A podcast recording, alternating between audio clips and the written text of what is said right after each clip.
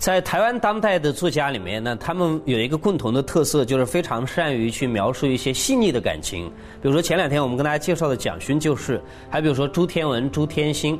那我今天要跟大家介绍一下龙应台。那么龙应台呢？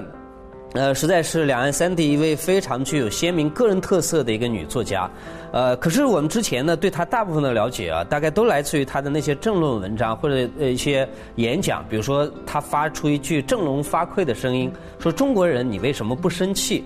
呃，这都是龙应台过去给我们的一个印象。所以我们今天呢要介绍一本书，我们可以看到他的款款深情，我们也可以看到他的温柔细腻。这本书呢就是《孩子，你慢慢来》。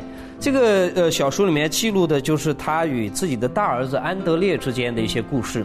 安德烈从呃最开始讲一个单词，到慢慢的到学校里面去上课，然后开始认识宇宙之间的万物，一路成长到七八岁的这个过程里面，呃，他的一些有趣的片段他都记录了下来。这是作为一个任何一个母亲啊都非常骄傲的时刻。呃，觉得自己的小孩不断的成长，然后变得越来越成熟懂事，呃呃，古灵精怪。那我相信所有的母亲都会觉得我在跟一个天使对话。呃，我非常自豪于把这些事情告诉我的朋友，告诉我的读者，告诉我周围的人。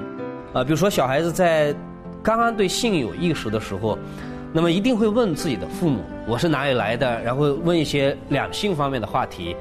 通常中国的父母呢，会把这个事情当做一个禁忌，或者编很多故事搪塞过去。但是龙应台不是的。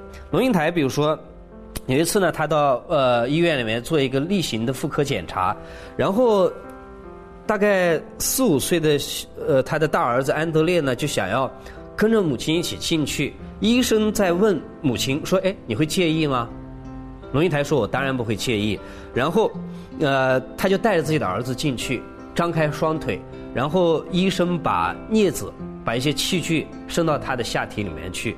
可在这整个过程当中啊，呃，医生当然在非常自然的做他本职的工作。可是妈妈的态度，我觉得是非常好玩的。他在这边说：“妈妈斜躺在那儿，听着一老一幼的对话，想起安安爱看的一本书《人体的奥妙》。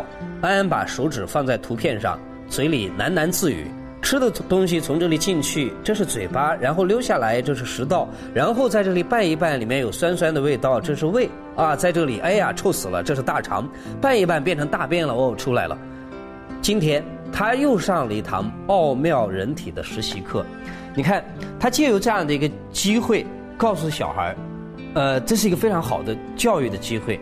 还比如说，他给小孩读很多的经典的著作。其中包括《水浒》，我们知道《水浒》是我们非常经典的一部小说，四大名著之一。呃，很多父母也许都给自己的孩子讲过这个故事，但龙应台的角度大概不太一样。呃，我相信这也是父母啊常常要面临的一个尴尬，就是我们的确觉得它是一个经典，但是经典当中有一些所谓的糟粕，合不合适我们的小孩去阅读它或者接受它呢？有一天，他给自己的小孩子讲宋江杀妻的这一节的时候呢，呃，就面临这个问题。呃，这一段是这样叙述：宋江来掀被子，婆媳死不让，就是阎婆惜哈，婆媳死不让，抢来抢去，拽出一把刀子来，宋江就抢在手里，婆媳见刀就大叫：“黑三郎杀人了！”叫第二声的时候，宋江妈妈住了嘴，眼睛盯着书本，左手早按住那婆娘。右手却早刀落去，那婆娘镜子上只一勒，鲜血飞出。那妇人呜自吼呢。宋江怕她不死，再复一刀，那颗头零零丁丁的落在了枕头上。呃，他看到这一段，当然不想念给小孩听，可是小孩一直非常期待接下来发生什么，于是问：怎么样了，妈妈？哦，嗯，宋江一生气就把婆媳给杀了。他当然做妈妈的想。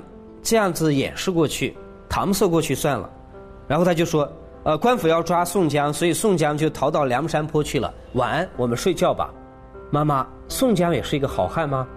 妈妈将被角扎好，亲了一下他的额头，轻声说：“他不是好汉，好汉是不杀人的。我们睡吧。”可是梁山坡上一百零八个人不都是好汉吗？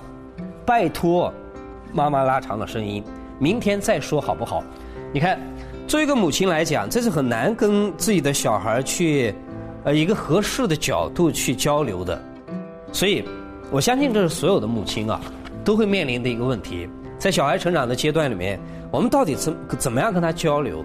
我们到底怎么样把我们认为好的东西讲给小孩子听？所以这很很考验作为父母的我们的智慧。那么在这个书的最后啊，也收了安德烈十九岁的时候写给妈妈的一一个文章。这里面有一段话是这样的：他说，即使我们在过去的岁月里面常常有沟通的困难，我想告诉他，不要忘记这些过去的记忆，因为这些记忆。会跟着我们的一生，一生一世，只不过我们不再像我们儿时那么样的明显。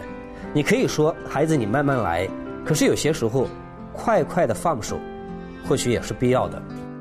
妈妈说：“孩子，你慢慢来。”可是作为儿子，到了十九岁，说妈妈，有的时候你还是要放手的。各自有各自不同的角度，可是我们毕竟还是能够了解一个母亲的良苦用心。呃，今天中国大部分的父母都希望孩子赶快一点。我们要学钢琴，我们要学英语，我们要学画画，我们要学这个，要学那个。我们不要输在所谓的起跑线上。可是你不觉得，我们就是因为太快了，所以我们什么都没有得到吗？只有慢下来，我们才有可能去欣赏沿途的风景啊。所以，呃，我们不妨引用前两天我们跟大家介绍过的美学大家朱光潜的一段话，给天下的父母一个参考，就是慢慢走，欣赏啊。